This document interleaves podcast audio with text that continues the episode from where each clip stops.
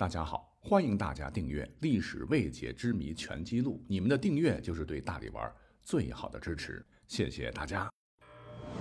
由喜马拉雅联合大历史独家推出探秘类节目《历史未解之谜全记录》，欢迎收听。先来介绍一位人物哈，她叫许富，名字听得挺 man 的，其实是位女性。他是秦末大汉初年的一个神人，所向之人、所言之事无不应验。据说呢，这位大师刚出生时不得了啊，是手握玉珏，玉珏上的文王八卦图隐约可见。这种神奇之事为当事人所闻，乃至传到了秦始皇耳中。秦始皇喜长生，听闻此事之后，认为是祥瑞之兆，特赏赐许家重金。让他爹好生抚养此女，这一下小婴儿许父名满天下，因为出生很神奇，又有皇帝的赏赐，来看他的人是络绎不绝。可是谁知道，本来看的人挺多，四面八方来的，那过了一段时间呢，却越来越少了。哈，怎么回事呢？原来是来的客人当中，有些人来了，小许父是笑靥如花。而有的人来的时候呢，小许父却是大哭不止。按常理说，小娃娃笑啊哭啊都很正常。可奇怪的是，凡是他露出笑脸对着客人，后来呢，他们家中必定大旺，好事不断。那些小许父见了就哭声不断的客人，回去之后呢，家中毕竟是坏事连连，灾祸不断。这一下呢，许多人被吓得就不敢再登门了。而他长大之后，超能力就更厉害了。还记得吗？我们之前讲过一个正史所记载的真实的故事，说到了汉文帝刘恒晚年时啊，一天晚上呢，他就梦到自个儿在登天，可是怎么就是登不上去？这时候呢，突然有一个人推了他一把，他顺利的登了上去。他回头一看，原来是一个撑船的黄头狼在后面推了他一把。第二天，他就命人呐找他梦中的黄头狼。没多久，巧了。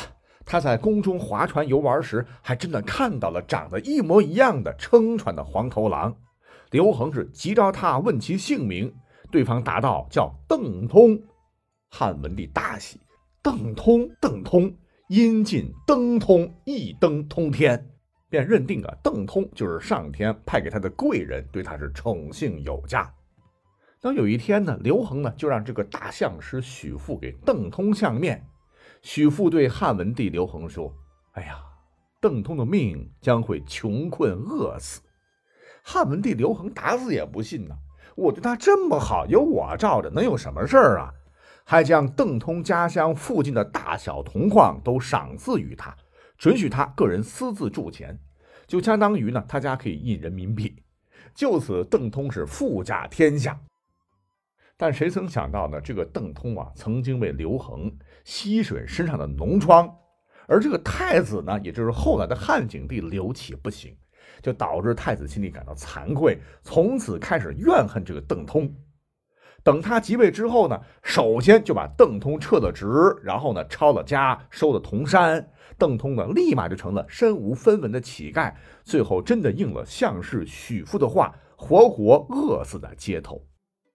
但是呢，这个故事还不是最神奇的，而马上要讲到的这个许父相伯姬的故事，不光神，还活活把一大人物给坑惨了。这哥们儿呢，堪称史上最让人同情的倒霉蛋。那么话说，这个伯姬是谁呢？首先，这是一位大美女。那么她是如何走进历史的呢？正史记载，在秦朝末年，各地烽火连营。六国旧部纷纷复国成功。当年六国的魏国宗室魏豹是跟随项羽起义，被封为了魏王。大美女薄姬的老爹呢，也是魏国宗室，就把女儿呢送进了魏王宫中，做了魏豹的姬妾。刚送进宫的时候，他爹很开心呐，但又担心宝贝女儿将来不能升职成功，一辈子当妾。于是呢，就请了刚才提到的名闻天下的大相士许父到宫中为女儿伯姬相面，那看看女儿将来能不能当王后。没想到这个许父见到伯姬之后非常惊奇呀。根据《史记外戚世家》记载，他惊叹道：“云当生皇帝。我天哪，伯姬将来会生下皇帝呀！许父这么一说啊，不只是伯姬老爹高兴坏了，魏王听闻后也高兴的要死。许父预言可从来没有失败过，他这么说，这个事儿一定会发生。那伯姬是我的女人，她将生下皇帝，那我魏豹岂不是皇帝他爹？皇帝的爹很大几率那也是皇帝嘛。魏豹呢，心中又暗想：你看，眼下天下大乱，楚汉争霸。我支持的是刘邦，可老子也兵强马壮，我其实心里边呢也一直想当皇帝呢。啊，既然老天注定我要一统天下，那还等啥？跟刘邦掰了，干起来！就这样，冲昏头脑的魏豹是立即叛变，和刘邦死战。可是魏豹太乐观了，刘邦作为项羽之外另一个联盟的大佬，实力多强啊！你就这么一点点地方，一点点兵马，死磕刘邦，无异于以卵击石。很快，魏豹就被刘邦灭了。那估计魏豹死前一定在大骂徐父：“你这个大骗子！”等魏豹含恨而死之后呢，他的一些美貌的姬妾，包括薄姬了，的作为俘虏呢，被送入了刘邦的宫中。罪人的妻妾哪能有机会服侍君王啊？通通都在宫中干苦力。打扫厕所、洗织布、干粗活。巧了，那么说有一天呢，刘邦闲来无事，在宫中闲逛，就不知不觉的来到宫内的这个织房。他是谁也没瞅见，哎，正好就看到了薄姬正在织布中。这丫头挺好看的，皮肤挺白嫩，嗯，是我的菜。于是呢，刘邦就下诏将薄姬归入后宫。刘邦本来是想立马宠幸的。一个是后宫嫔妃太多，一个是忙，竟然把这事儿给忘了。可怜薄姬入宫一年多，却从来没有得到过刘邦的宠幸。这时候，贵人出现了。那这位贵人呢，便是薄姬宫内碰到的一位年少时的闺蜜。正好闺蜜呢，也在汉宫被刘邦所宠爱。小时候俩人关系特别好，曾约好说，先高贵的人不要忘掉伙伴老友。这一下。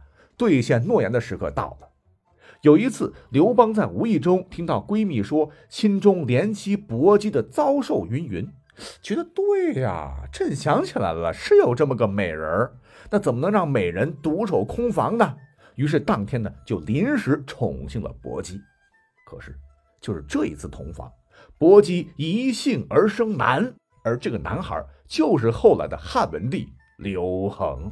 许父向薄姬真的是成真了啊！未报啊，未报，这能怪谁呢？一厢情愿的认为薄姬的儿子一定是自个儿的，最终落得了悲惨的结局。